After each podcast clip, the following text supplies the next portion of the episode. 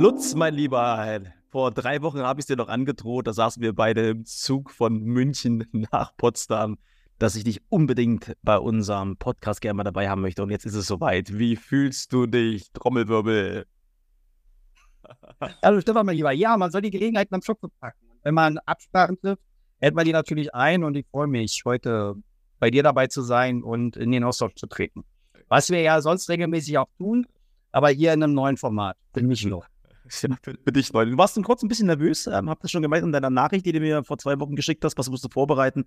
Aber so ein erfahrener Fuchs wie du, der weiß, dass Vorbereitung das Allerwichtigste ist. Stimmt's? Genau. es darf nicht kinderleicht anfühlen und es soll auch kinderleicht ausschauen. Aber dennoch ist es häufig so, dass da Arbeit drin steckt und äh, man sich doch versucht, äh, inhaltlich vorzubereiten und Dinge schon mal vorzudenken, äh, parat zu haben, wenn sie dann noch reinzukommen. Ich glaube, das ist schon die halbe Miete. Ich bin gespannt, ob du in den nächsten äh, 10 bis 15 Minuten vielleicht dem einen oder anderen so ein paar coole Impulse mitgeben willst. Ich will kurz mal sagen, warum ich dich ähm, eingeladen habe. Ähm, ich bin ja damals in den Unternehmerkreis gekommen, das war so ziemlich genau vor drei Jahren. Ich glaube, wir hatten so ziemlich genau auf den Tag vor drei Jahren unser erstes Gespräch. Ich weiß noch, als wäre es heute gewesen, ja. Du wahrscheinlich nicht mehr. Und du hast mich ja damals erlebt mit viel Energie, viel Power. Ich bin in den Raum reingekommen, habe die Leute eher so ein bisschen zurückgedrängt und da hast du mir eine Sache mitgegeben, Stefan, ab und zu mal das Tempo rausnehmen, ein bisschen mehr in die Selbstreflexion gehen, bring Geduld mit, ähm, dann wirst du auf jeden Fall ein ganz, ganz großer. Was waren damals deine Motivation, mir diese Worte oder diese Tipps mit an die Hand zu geben? Also für mich ist es ja mal total spannend, wenn ihr jungen, dynamischen, aufstrebenden Unternehmerkollegen in unsere Gruppe kommt und dann natürlich da als bestmöglich performende äh, Persönlichkeiten auftreten mhm. wollt. Das finde ich auch total legitim, das gehört auch dazu. Und ich glaube, das ist auch ein großer Anspruch, den man an sich selbst haben darf und den, den man auch gegenüber anderen vertreten darf, mhm. dass wir schon in dem, was wir tun, eine professionelle Leistung abliefern. Und dennoch ist es manchmal so, dass die Zwischentöne wichtig sind, dass manchmal Tempo gar, äh, gar nicht hoch genug eingeschätzt werden kann. Mhm. Tempo sowohl im positiven Sinne, dass man einfach mal ein bisschen Ballett macht und äh, zur Aktion auffordert und mhm. die, die Leute beim Wort nimmt und sagt, lass uns nicht nur reden, sondern lass uns auch wirklich tun. Auf mhm. der anderen Seite ist genauso wichtig, auch mal innezuhalten. Einfach mal kurz den, für sich den Stopp einzulegen. Mhm. Einfach mal zu schauen, wie wirklich gerade, wie schaut mich mhm. mein Gegenüber an? Welche Signale senden die mir gerade? Habe ich alle mitgenommen auf meinem Weg oder darf ich den einen oder anderen nochmal mit einer speziellen Geste, mit einer persönlichen Ansprache anteasern und vielleicht auch noch den, den vorletzten oder den letzten mit im Boot zu haben, um alle mit meinen Botschaften zu erreichen. Du sagst gerade, äh, gerade so dein, dein Schlusswort war ja gerade, den letzten mit zu erreichen. Ähm, ich meine, du bist ja auch in, in verschiedenen Führungspositionen auch früher schon tätig gewesen. Ist es denn immer so wichtig, jeden mitzunehmen, jeden davon zu begeistern? Oder wie, wie, wie siehst du das vielleicht gerade in, in dem Kontext Unternehmertum? Ich glaube, dass es den Versuch wert ist. Mhm. Du wirst nicht jeden mitnehmen auf deinem Weg, weil jeder einfach mit unterschiedlichen Ambitionen unterwegs ist, mit einem mhm. unterschiedlichen Wertkanon. Aber mhm. in, in der Unternehmensführung Mhm. Wenn ich auch eine Verantwortung gegenüber einem Team habe, dafür ist schon eine Anstrengung äh, bedeuten, sich die Zeit zu nehmen und die Energie aufzuwenden, alle die mitzunehmen, die ich für die Lösung meiner Aufgabe brauche. Also du versammelst die dann auch quasi hinter dir oder was ist da deine Strategie in dem Zusammenhang? Auf na, auf jeden Fall. Also ja. der, also guck dir ein gutes Wolfsrudel an. Ja. Ja. Da geht da geht einer voran und es geht aber auch immer einer hinten, der schaut, äh, mhm. dass keiner zurückbleibt, äh, ja. dass alle gemeinsam unterwegs sind und letztlich ist das auch die, der, der Anspruch, den, den ich für mich formuliert habe. Wenn ich mit anderen zusammenarbeite und eine Teamleistung erzielen möchte, dann muss ich eine innere Bereitschaft haben, die anderen davon zu überzeugen, dass das, was ich da tue, was ich im, im Zweifel schon mal vorgedacht habe, äh, dass ich die anderen da mitnehme.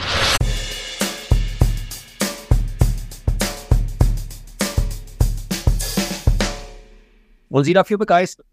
Letztlich den, den, den Funken oder die Flamme, die ich in, mir selber trage, auf die anderen projiziere, weil dadurch wird es ja für mich leichter. Wir sind ja in, in, der, in der Führung, haben wir ja häufig die, die Herausforderung, mit, mit Spezialisten zusammenzuarbeiten, mhm. denen wir im Zweifel in einem Teilgebiet mhm. gar nicht das Wasser reichen können. Ja. Sondern ja. die sind gut in dem, was sie da gerade können, ja. aber sie sind vielleicht keine, keine Führungspersonen, müssen sie in dem, in dem Augenblick auch gar nicht sein, sondern äh, sie sind diejenigen, die mir helfen können, eine besondere Herausforderung in einem Problem zu lösen. Und das muss ich nicht selber tun. Dann wäre ich ein schlechter Führer. Da geht doch viel Energie verloren, wenn Führer, Führungskräfte ihre Energie dabei verbraten, anderen zu erzählen, wie sie die Aufgabe lösen sollen. Sondern die, die Herausforderung ist, die, die Fähigkeiten, die Fertigkeiten in, mein, in meinem Team zu wecken, damit die die Aufgabe lösen. Gehen wir davon aus, ganz kurz, du baust jetzt gerade ein neues Unternehmen auf und wir gehen da gleich mal auf deine Person, was du ganz konkret machst. Ähm, du hast ein Unternehmen, vielleicht hast du die ersten ein, zwei Mitarbeiter. Was würdest du denn jedem Mitarbeiter oder generell jedem Chef, Chefin, Geschäftsführer, Geschäftsführerin empfehlen? Auf was darf sie achten, um diese Ressource Mitarbeiter wirklich so, so gut wie es geht an sich und das Unternehmen zu binden? Was ist wichtig heutzutage für den Mitarbeiter? Ich meine, du hast ja auch schon einige Generationen über, überlebt, wollte ich schon sagen. Du, der Dinosaurier, gut, nicht falsch verstehen, er ist keine 100, er ist Anfang 40, aber er hat halt schon viel mitbekommen. Was denkst du, ist heute ein ganz wichtiges Maß, um mit seinen Mitarbeitern gut umzugehen? Also ich glaube, es gibt da zwei Ebenen. Die, die eine Ebene ist, dass man in den, in den Grundwerten äh, übereinstimmen muss. Okay. Also ich glaube, solche Dinge wie Anerkennung, Wertschätzung, mhm. Vertrauen, mhm. Ähm, Vertrauen ist der Anfang von unternehmerischer Freiheit. Wenn ich mhm. die, dieses Vertrauen nicht aufbringen kann, werde ich immer derjenige sein, der alles besser weiß, der alles besser mhm. kann mhm. oder der in dieser, in diesem Glaubenskonstrukt, in diesem Glaubenssatz lebt. Mhm. Äh, aber dann werde ich, glaube ich, nie eine gute Führungskraft sein. Und dann gehört natürlich auf der anderen Seite eine Portion Fachwissen dazu, Expertise, die die mhm. Mitarbeiter haben müssen. Aber ich glaube, jeder Gründer ist gut beraten, solche Leute einzustellen, die was besser können, die was anders können als man selbst mhm. und dadurch eine Bereicherung darstellen fürs Unternehmen. Es hat, glaube ich, wenig Sinn, Leute zu rekrutieren, die nahezu ähnlich aufgestellt sind von ihrer fachlichen Expertise wie man selbst. Es sei denn, man ist Schuhverkäufer. Okay, dann kann man wahrscheinlich, können wahrscheinlich alle ähnlich gleich Schuhe verkaufen. Aber Schuh, Schuhverkäufer, Schuhverkäufer ist unsere Zielgruppe. Mach jetzt nicht hier alles kaputt, bitte. Ja, Aber vielleicht das Beispiel. Also ich, ich blicke mal ganz kurz so in mein Unternehmertum rein. Und was, was ich gemerkt habe, und das ist gerade ganz spannend, ich habe gerade für mich so, ein, so, ein, so einen richtig spannenden, ähm, ja, so, so ein Game-Changing habe ich gerade. Also was, was heißt es konkret? Wir sind ja jetzt ähm, in unserem Kernteam vier Leute, ähm, plus circa vier Leute, die im Vertrieb sind, nochmal on top dazu. Und jetzt äh, kommt jemand ganz, ganz Neues in unser Vertriebsteam rein, äh, eine junge Dame, völlig motiviert und ich habe das Gefühl, die, die, die wackelt gerade so an dem Unternehmen. Ich bin gerade überfordert, aber auch begeistert. Und was macht die jetzt? Die ruft alle meine Kontakte an. Alle meine Kontakte. In einer Art und Weise, das hätte ich selbst nicht besser machen können. Ich habe aber von dem, wenn ich, vor vier, fünf Monaten in das Unternehmen gekommen, ich hätte die niemals da abtelefoniert. Ich hätte die niemals an meine Kontakte rangelassen. Ich habe ewig gebraucht, jetzt fast dreieinhalb Jahre, um mein Ego abzuschalten. Und vielleicht gib mir da mal so einen Impuls, du bist ja auch mit vielen Unternehmern zusammen. Inwieweit ist es wichtig, sein Ego auch mal gerade als Chef vielleicht ein bisschen an die Seite zu stellen? Hast du immer so ein, zwei Tipps oder so ein, zwei Erfahrungswerte, wie man das am besten hinkriegen kann? Also viele von uns sind ja aus einem Mindset heraus Unternehmer geworden. Mhm.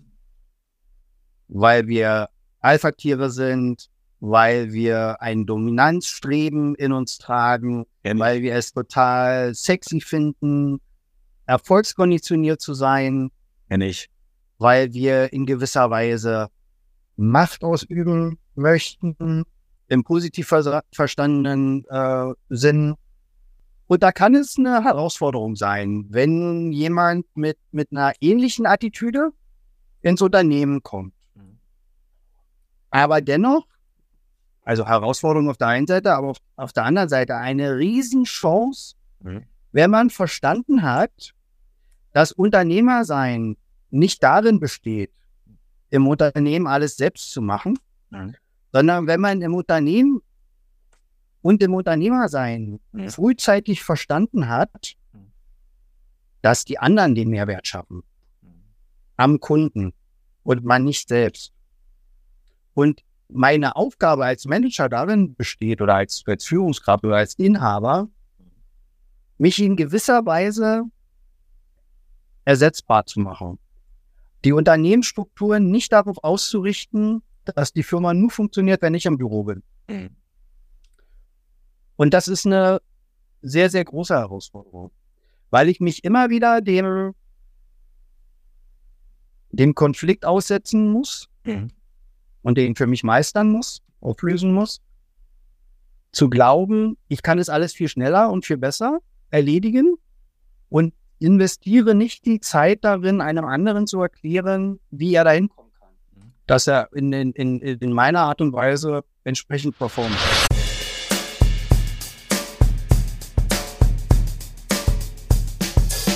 Und genau das, was du halt, was du halt sagst, ist halt so wichtig. Ich höre immer wieder Unternehmen, also jetzt gerade, also nicht Unternehmen, wir nehmen also einen klassischen Solo-Selbstständigen, ja, der eigentlich den Cashflow hat, der eigentlich die Möglichkeiten hat und sich eine Infrastruktur aufgebaut hat, die ersten Mitarbeiter einzustellen. Der hat doch schon mal Mitarbeiter eingestellt, der war vielleicht nicht der Richtige. Und dann passiert halt folgendes: ach nee, ich brauche keine Mitarbeiter mehr, die muss ich so ewig einarbeiten, der kostet mir nur Geld. So dieses, dieses Mindset, hast du das auch schon mal gehört, dass es solche Leute auch gibt? Auf jeden Fall. Also die gibt, ich will jetzt nicht sagen, die gibt es wie Sand am Meer, aber ja, gibt es. die heraus, also lass, lass, lass die, also die Kraft aufzubringen, da über den eigenen Schatten zu springen und zu sagen, ich bin da offen dafür, mein Unternehmen in, in eine Richtung zu entwickeln, dass es nicht ausschließlich abhängig ist von mir selbst.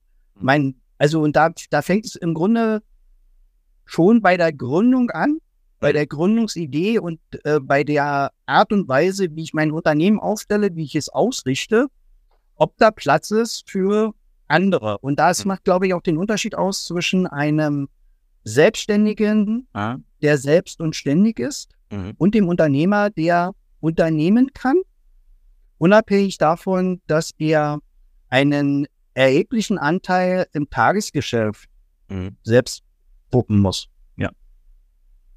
ist halt das, was du gerade beschreibst, ist halt gerade ganz wichtig, weil ähm, wir hatten jetzt, ich hatte es heute erst mit dem, mit dem Klienten bei uns im Coaching und der hat aus einer ganz, ganz großen Leidenschaft gegründet.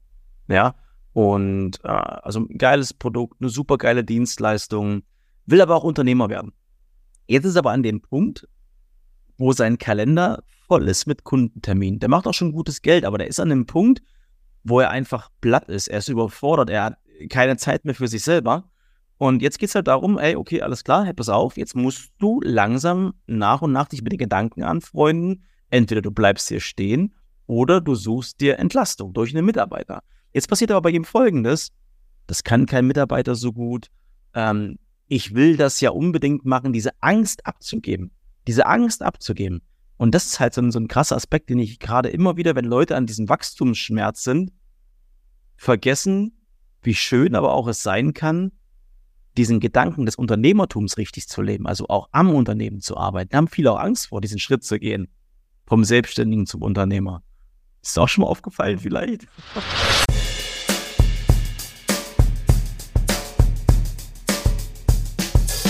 Also die Angst ist, ist ja nachvollziehbar, die ist erklärbar, ja. die, macht, die macht es menschlich.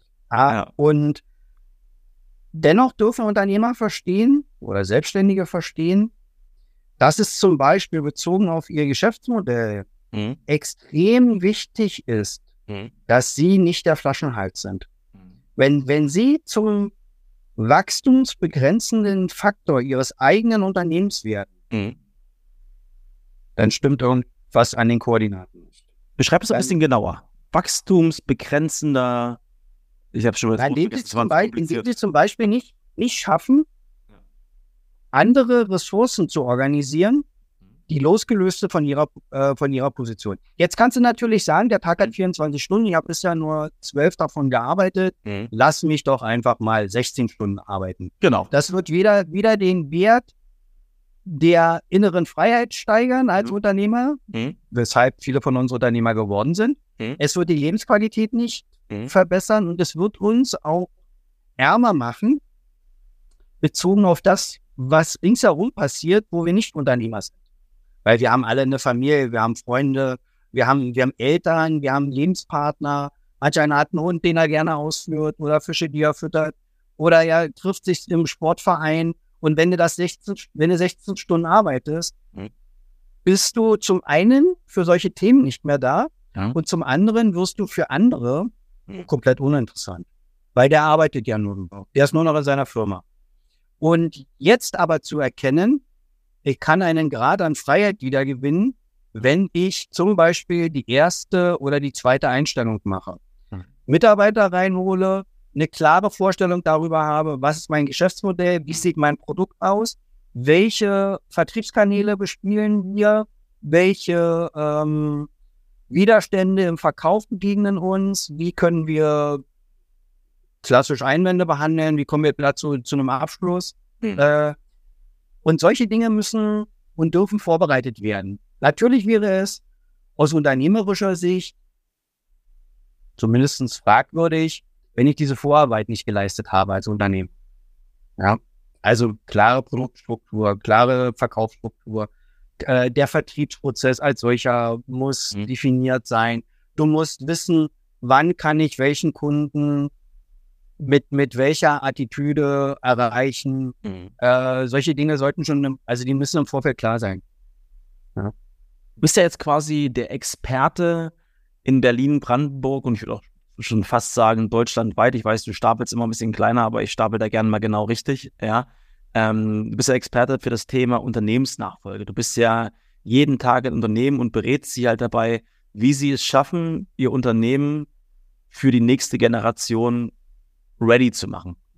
Und, was, ich, halt, und was ich halt gelernt habe, und das ist eine Sache, die hatten wir auch in dem Gespräch, äh, lass uns da gerne mal drauf eingehen.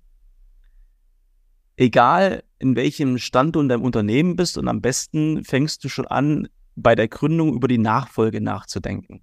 Vielleicht hol uns mal ganz kurz mal in dein, in dein Tagesgeschäft rein, in deinen Ablauf rein. Vielleicht so, was sind so diese typischen No-Gos, wenn du in ein Unternehmen kommst, wo du merkst schon, boah, hättest du vielleicht schon mal früher anfangen können, darüber nachzudenken? Also, vielen Dank für den, für den Beitrag, den du mir dazu spielst. Gerne. Wir sind als, also, oder ich mit meinem Team, wir sind als Nachfolgeberater häufig mit, mit der Situation konfrontiert. Wir sagen dem Unternehmer ganz klar, die Reise beginnt bei dir im Kopf. Kannst du dir vorstellen, wenn wir erfolgreich sind, sitzt am Ende ein anderer auf deinem Stuhl?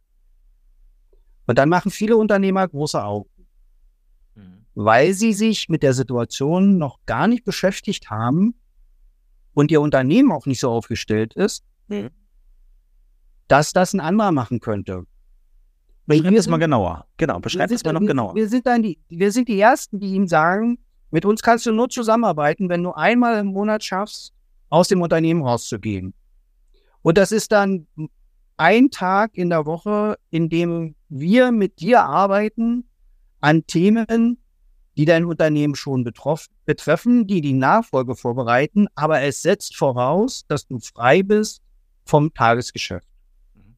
Und dann weiten wir diesen Zeitraum über ein halbes Jahr immer weiter aus. Wir dehnen den und sagen, jetzt sind es mal anderthalb Tage. Du wirst an einem Donnerstagmittag mal sagen, und tschüss, Mannschaft, ich vertraue euch, ihr werdet das Unternehmen in zwei Tagen nicht an die Wand fahren ich bin für anderthalb Tage nicht da. Dann sind wir so in kleinen Schritten, dass es eine halbe Woche oder mal eine Woche ist, um dem Unternehmer auch zu zeigen und ihm auch ein Stück weit die Angst zu nehmen. Mhm. Wenn er nämlich eine tolle Truppe am Start hat, mhm. dann sind die in der Lage, das Unternehmen weiterzuführen. Und es ist nicht so, dass sie dafür unbedingt immer den Chef brauchen. Sondern viele Dinge sind in Unternehmen sehr, sehr gut organisiert, mhm. laufen nahezu reibungslos und sie sind nicht davon abhängig, mhm. dass, der, dass der Inhaber unbedingt im Unternehmen ist. Mhm. Sondern sie gehen, es ist einfach nur, dass das Unternehmer sich dann ja in diesem, in diesem verständlichen Gefühl gerne sonnen, äh, unersetzlich zu sein.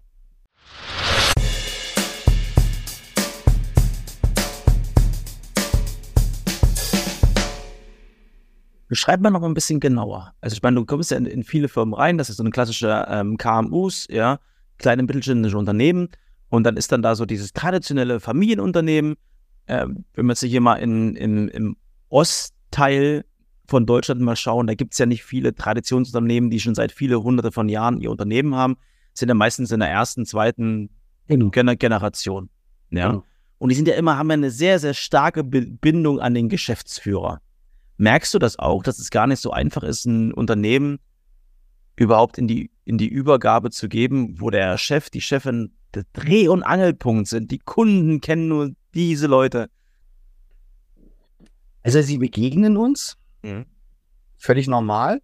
Mhm. Und es ist auch nochmal eine Besonderheit, gerade die, äh, die Gründergeneration zu betreuen, mhm. weil die, die Bindungen besonders stark sind. Und es ist auch so, äh, davor ziehe ich auch als, als selbst als Unternehmer meinen mhm. Hut. Die haben ja oft eine Story. Mhm. Die sind häufig mit, mit relativ wenig Kapital an den Start gegangen. Manch, manch einer war unterkapitalisiert, hat dann sein Unternehmen Schritt für Schritt aufgebaut. Mhm. Es ist auch gewachsen über die, über die bewusste Entscheidung des Unternehmers auf Konsum zu verzichten. Ja, Gewinne, ja. Sind im Unter, Gewinne sind im Unternehmen geblieben, sind immer reinvestiert worden. Man hat sich ein, einen Status, eine Reputation aufgebaut, die ganz viel auch damit zusammenhängt, dass man in, in Teilen in der Entbehrung gelebt hat, mhm. was gründertypisch ist. Ne? Weil äh, jetzt zur Bank zu gehen, vor 30 Jahren und zu sagen, ich brauche anderthalb Millionen D-Mark damals noch, um mit einem Unternehmen zu starten, war damals nahezu ausgeschlossen. Mhm. Die, die Möglichkeiten gab es eher nur, nur selten. Äh, und die Ideen waren, glaube ich, auch häufig nicht so grandios, dass man jetzt gesagt hätte, komm, ja, hast du anderthalb Millionen, starte mit deinem Business. Sondern viele haben wirklich Klar. aus einem, aus einem kleinen Unternehmen heraus, aus der Gründungsidee heraus, ihre Unternehmen entwickelt und sind heute mitunter richtige Perlen geworden mhm. in dem, was sie da tun. Und wie kann ich mir das vorstellen, so eine Unternehmensnachfolge? Also machst du jetzt quasi nur den, den, den Verkauf oder, also wenn das verkauft wird, das Unternehmen, ist ja vielleicht auch ein neuer Geschäftsführer da. Machst du mit denen auch schon was, dass der dann wieder übergeben kann? Also vielleicht hol uns mal ganz kurz mal in diesen, in diesen Ablauf mal rein. Also wir starten in der Regel mit, mit der Beratung des Abgebenden. Also die, ja. die häufigste Form ist, dass derjenige, der, der sein Unternehmen abgeben möchte, bei uns sich meldet und wir in den Erstkontakt treten mit dem. Und dann ist es äh, ganz oft so, dass wir das Unternehmen nicht verkaufsbereit vorfinden. Ja. Also wir reden, wir reden mit ihm über den Prozess, wir erklären ihm die Schritte, die er durchlaufen. Schreib es noch ein bisschen genauer. Also geh mal noch ein bisschen bildlicher also, rein. Wie muss ich mir das vorstellen? Also zum Beispiel reden wir mit ihm darüber, dass man ganz wichtig äh, drei Jahresabschlüsse haben muss, dass man eine betriebswirtschaftliche Auswertung haben muss, dass man äh, in die Planung äh, Zeit investieren muss, dass man sich Gedanken machen muss über sein, seine Investitionen. Wir reden mit ihm über Personalthemen. Wir sagen, wie sieht eigentlich deine Mannschaft aus? Sind die auch alle äh, in einem Altersstadium, dass man eher sagt, in drei, vier Jahren hat das wesentliche Know-how, was sich in, der, in, den, in den Mitarbeitern, Mitarbeitenden manifestiert, das Unternehmen verlassen. Wie sieht deine, deine Prozessplanung intern aus? Wie weit sind deine Schritte digitalisiert? Bist du vorbereitet oder wie bist du vorbereitet auf die Herausforderungen in der Zukunft? Das sind alles so Themen, die wir am Anfang anteasern, mhm. weil wir in der Phase, wenn wir in die Unternehmenswertberechnung einsteigen, ja, ja. häufig dem Unternehmer zeigen können, wo die Stellschrauben sind, um den Unternehmenswert entweder in die eine oder in die andere Richtung äh, zu drehen. Und uns kommt es natürlich darauf an, dass der Unternehmer, wenn er sich von seiner unternehmerischen Lebensleistung verabschiedet, einen möglichst optimalen Kaufpreis erzielen kann. Und das setzt voraus, dass er bestimmte Themen in, in der Vorbereitung der Unternehmensnachfolge bearbeitet hat. Ja. Und da nehmen wir ihn ein bisschen an die Hand.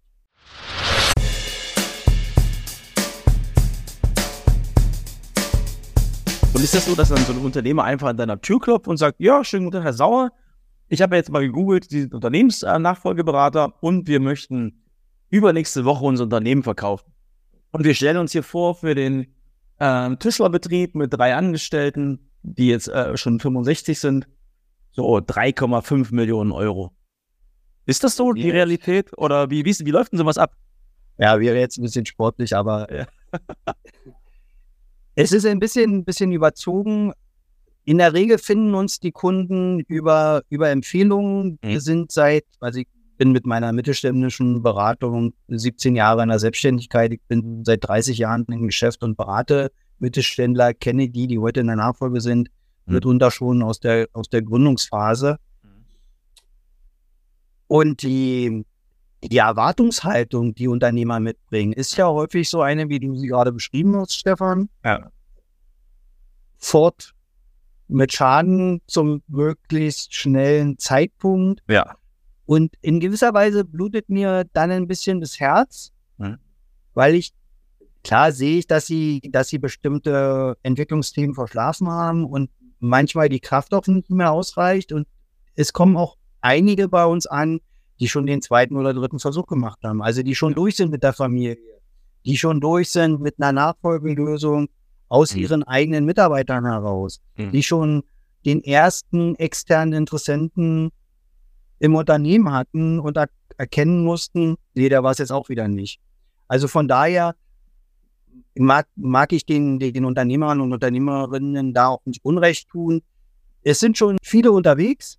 Ja. Häufig braucht es aber den Blick von außen mhm.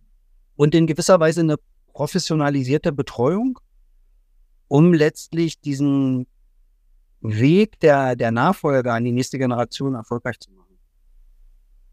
Weil die Idee, du hast eine starke emotionale Bindung an dein Unternehmen und sich da zu lösen, ist schwierig. Ich kann das gut verstehen. Aber ist es dann so, dass wenn du dann jemanden gefunden hast äh, und sind da so drei, vierhunderttausend, ist dann die Übergabe, kommt dann einfach so ein Mann mit, mit einem Koffer und haut den drauf hier und jetzt danke oder wie lange dauert denn so, wenn, wenn jemand gefunden worden ist? Wie ist denn dieser Ablauf? Das müsste bestimmt auch recht also wenn wir, genau. abgesichert sein. Also wenn, wenn die beiden sich, wenn wir jemanden finden ja. und die beiden sind sich sympathisch, ja. dann kommt es in der Regel dazu, dass man sowas wie eine Absichtserklärung unterzeichnet. Dass der eine erklärt, er möchte gerne verkaufen und der andere sagt, gut, ich würde dich gerne kaufen. Dann wird man sich in der Regel über einen Zeithorizont verständigen. Mhm und man wird sich über einen Unternehmenswert mhm. klar werden, beidseitig. Mhm. Da kommt der Verkäufer und hat eine Vorstellung und der Käufer hat natürlich auch eine Idee. Klar. Zu welchem Preis letztlich das Unternehmen von dem einen auf den anderen übergeben soll. Häufig gibt es dann noch ein paar Rahmenbedingungen, also zum Beispiel, ich möchte als abgebender Unternehmer noch zwei Jahre im Unternehmen bleiben. Oder der, der Käufer sagt, wir hätten die schon gerne noch wegen der wichtigsten Kunden und wegen der internen Prozesse zwei Jahre mit an Bord. Solche Dinge wären schon, also es geht, ja. Der, Fach, der Fachbegriff ist dann der Letter of Intent, äh, dass man diese, diese Absichtserklärung unterschreibt.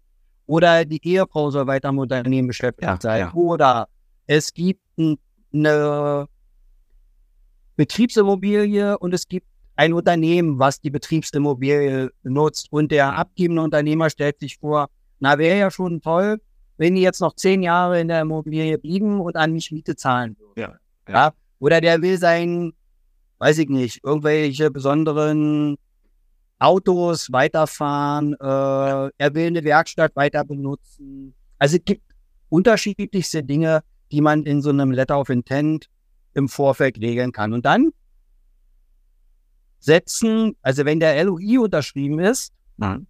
gehen die Wirtschaftsprüfer an die Arbeit. Mhm. Dann setzt du eine Phase der Sorgfaltsprüfung ein, die sogenannte Due Diligence. Dann gehen Wirtschaftsprüfer, Steuerberater in das zu übernehmende Unternehmen rein und drehen es auf links. Echt? Die schauen sich alles an. Die, die schauen sich an, äh, wie sehen die AGBs aus? Welche Kunden betreuen sie? Wie viel Prozent ihrer Kunden machen wie viel Umsatz? Wo haben sie den größten Deckungsbeitrag? Wie sieht, wie sieht ihr Vertragswerk aus? Welche Zahlungsziele haben sie vereinbart? Wie sieht die Steuerung ihrer Liquidität aus? Welche Programme bringen sie da zum Ansatz? Haben sie ein funktionierendes Mahnwesen? Geben sie einmal im halben Jahr ihrem Steuerberater auf, welche Forderungen ausgebucht werden müssen, weil sie unwiederbringlich verloren sind? Wie funktioniert Ihr Einkauf? Äh, wie ist das Lager organisiert? Welche Instandhaltungsintervalle haben Sie bei Ihren Maschinen? Also wirklich, also es, es findet eine Unternehmenseinschau statt, hm. die dem Käufer ein der Realität möglichst nahes Bild vom Unternehmen also, vermitteln sollte. Also das hängt natürlich davon ab, wie das Unternehmen aufgestellt ist. Ja. Ist halt spannend. Da kommen die nicht einfach an, Handschlag, zack, und das Unternehmen, hier ist der Schlüssel und leg los, sondern das ist halt wirklich ein richtig, richtig krasser Prozess. Ja, krass. Das ist das wie, du kaufst einen Gebrauch oder möchtest einen Gebrauchtwagen kaufen. Das ist mal ein gutes Beispiel. Ja. Dann kannst du eine Probefahrt machen. Ja. Und trotzdem wirst du mal die Motorhaube aufmachen und du wirst auch mal äh, dir den Unterboden anschauen und die Reifen. Und das Gleiche findet dann in der Sorgfaltsprüfung beim Unternehmen statt.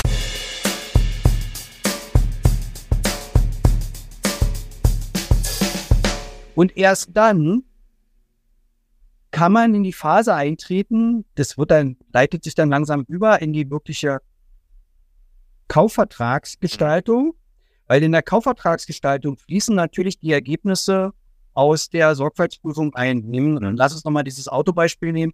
Ja. Wenn die Lichtmaschine, wenn die Lichtmaschine kaputt ist, dann weißt du vielleicht, du kannst mit, mit ein paar Reparaturen die Lichtmaschine in Gang bringen. Äh, es hat aber kein, kein, kein extremen Gebrauchsmangel an dem, an dem, an dem Auto.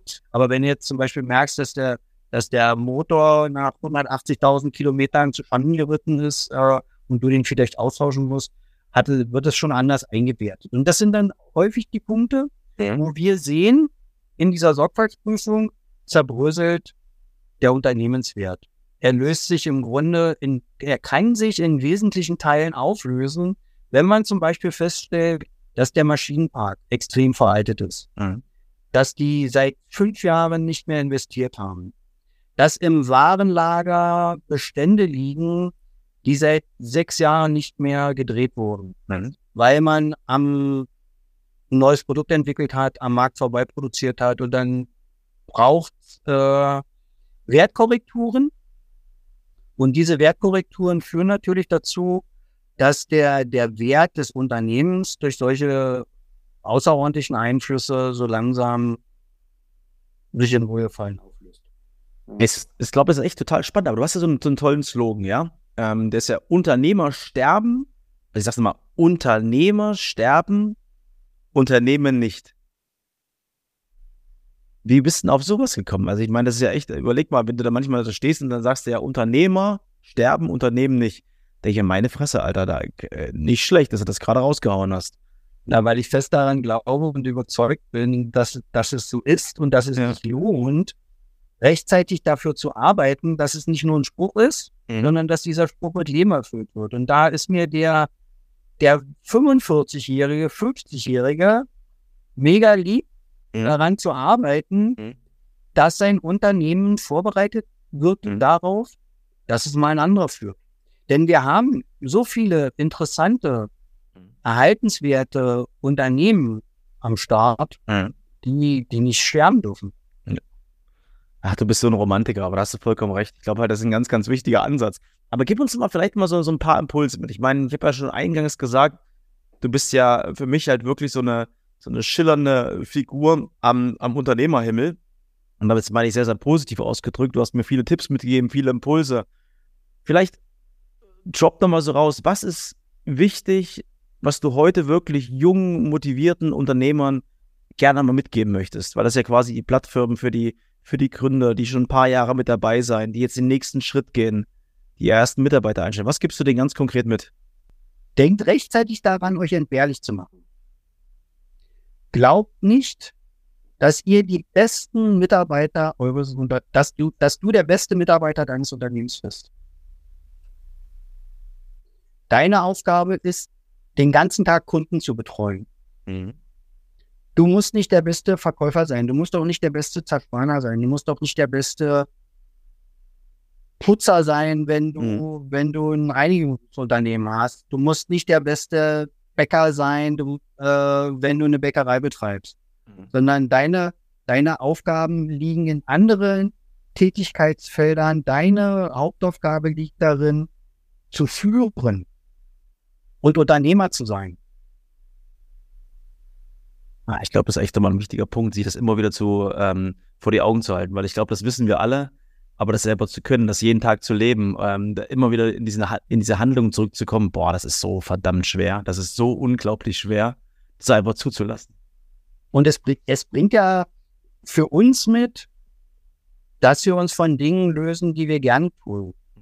Wir, wir, wir machen es ja gerne. Wir haben ein Unternehmen gegründet, weil wir darin unsere Selbstverwirklichung finden. Mhm. Und kommen aber alle an, also wenn, wenn wir es gut machen, kommen wir alle an den Punkt, dass wir es nicht mehr alleine schaffen, weil es einfach nicht geht. Weil wenn, wenn ich jetzt einen guten Erfolgsbeschleuniger am Start habe, ja. dann bringt er mich dahin, klar, dass ich meine Zeit möglichst effektiv einsetzen kann mit einem sehr guten, herausragenden Ergebnis. Aber auch das wird in der Endkonsequenz endlich sein, mhm. Wenn ich mein, mein Geschäftsmodell darauf aufbaue, dass ich nur Zeit gegen Geld tausche. Ja, das ist so. Ist und, und, es nicht, und es nicht skalierbar ist. Also auch immer, immer darüber nachzudenken, mhm. kann ich mein Geschäftsmodell skalieren? Kann ich das, was ich tue, meine Dienstleistung, bei Produkten ist es ist häufig ein Stück weit einfacher. Mhm. Ja, aber trotzdem haben, haben die eine, eine, ähnliche Herausforderung. Äh, selbst in den, nehmen wir mal den, den, den Bäcker, der immer wieder die gleichen Brötchen backt, äh, würde sich trotzdem damit beschäftigen, mit der, mit der Teigmischung, mit der Zusammensetzung, wie lange muss der Teig ruhen, welche Maschinen setze ich dafür ein, wann brauche ich wirklich den Mitarbeiter an der Maschine, wann brauche ich den dann nicht, muss der Ofen vorheizen oder muss er nicht vorheizen, wann stelle ich ihn an. Also alles solche Dinge, die, die seinen Produktionsprozess betreffen. Und dann ist es aber wichtig, dass nicht er derjenige ist, der den Ofen anmacht. Und ab und zu darf er aber die Brötchen noch verkaufen.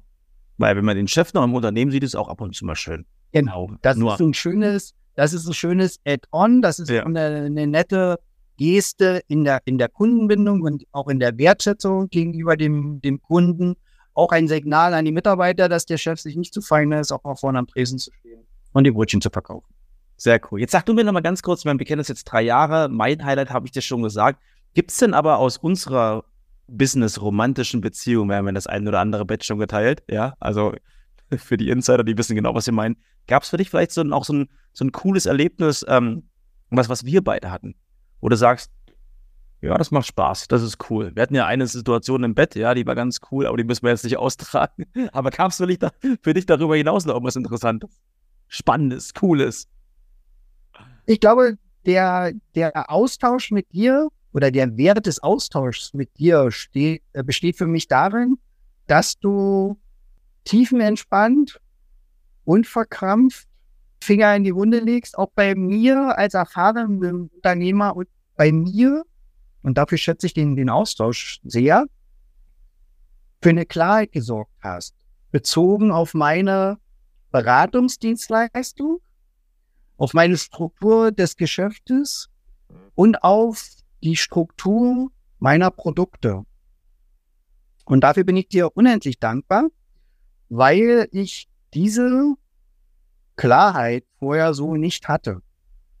Und Dinge angeboten habe, ähm, wo ich heute im Nachhinein sage, da hast du dich an bestimmten Stellen verschenkt. Ja, spannend. Und, und du hast, was, was du bei mir auch nochmal angetriggert hast, ich bin ja ein sehr, also ich bin schon sehr bemüht um, um eine sehr intensive Kundenbindung, Kundenbeziehung. Mhm. Dennoch muss es möglich sein, ein, ein Angebot zu schaffen, was einer etwas breiteren Kundengruppe zugänglich gemacht werden kann, ohne dass sie mich dafür brauchen. Ich darf gerne ein Stück weit in den Hintergrund treten, mhm. darf da äh, in einer, in einer Mentorin, in einer hm. Moderatorenfunktion sein und muss nicht äh, jederzeit immer zu an vorderster Front sein. Und dafür danke. Hast du voll schön gesagt. Sehr, sehr cool. Lutz, mal lieber, was können wir dir noch Gutes tun? Gibt es da vielleicht noch was, wo du sagst, jetzt. Also ich persönlich würde mich mega freuen, wenn ihr mich weiter begleitet auf dem Weg. Ich glaube, wir haben da jetzt äh, eine Reise begonnen, von der wir jetzt noch nicht so ganz genau wissen, wo sie enden wird, aber ich habe da mega Bock drauf und freue mich auf den auf die Bereicherung äh, in der Zusammenarbeit mit euch, weil es einfach schön ist, äh, den Blick von außen, machen wir uns nichts vor, wir alle sind in dem, was wir tun, gut, werden aber trotzdem über die täglichen Routinen zu Fachidioten. Okay. Wir reden in einer Sprache, die manchmal unsere Kunden nicht mehr verstehen, okay. weil wir Termini benutzen, die uns geläufig sind, aber wo uns andere mit großen Augen anschauen und sagen, wovon spricht der gerade? Und äh, es gibt mir ganz viel zusätzliche Kraft, weil ihr, glaube ich, beide äh, die Gabe habt, von der Energie, die ihr in euch habt, noch ein Stück zu transportieren. Und das finde ich sehr angenehm. Danke dafür. Das, das ist super lieb, dass du das sagst. Eigentlich wollte ich da sagen, ob du vielleicht irgendwas brauchst, ob du nur mal auf deiner Webseite äh, nochmal kurz Promotion machen möchtest, irgendwie auf deinen Link. Da könnt ihr natürlich immer hinschauen. Ich freue mich über jeden, der den den Unternehmenswertrechner für sich probiert auf der Compex.io. Da freue ich mich über jeden, der einfach mal dieses Wagnis auf sich nimmt, zu schauen, was könnte denn mein Unternehmen realistisch wert sein. Sehr, sehr cool. Wir verlinken das hier einfach mal. Und ähm, sehr gerne. Lutz, ich glaube, es wird nicht, oder ich bin mir ziemlich sicher, nicht, nicht der, der letzte Podcast gewesen sein, weil es immer wieder inspirierend ist, ähm, einfach auch mal hinter solche Kulissen zu gucken. Und ich habe es ja schon angedroht, du wirst auf jeden Fall in, ähm, auch mal als, als, als Speaker in unserer Community mal einen Platz finden, weil ich glaube halt das, was du halt sagst, und das will ich einfach mich nochmal klar transportieren, Unternehmensnachfolge fängt nicht erst an, wenn du das Unternehmen verkaufen willst, sondern eigentlich schon an dem Tag, wo du in die Gründung gehst. Also mach dich da echt einen Kopf. Ähm, jeder Zeitpunkt ist wichtig, darüber nachzudenken, wann du in die Nachfolge gehst. Und das Ego abzuschalten ist vielleicht ganz gut. Magst du noch ein Schlusswort sagen, lieber Lutz? Das war jetzt schon sehr schön. Nehm, nehm, nehmt das einfach mit auf die Reise und, und glaubt daran, äh, jeder von uns kann ersetzt werden.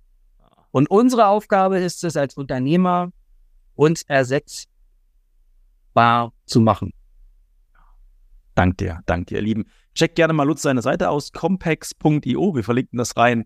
Und wenn du wieder richtig Bock hattest und mit voller Motivation beim Podcast dabei warst, denk an die fünf Sterne bei Apple Podcast und Spotify und einen wundervollen Tag noch. Tschüssi und Lutz, danke, dass du da bist. Danke, Stefan.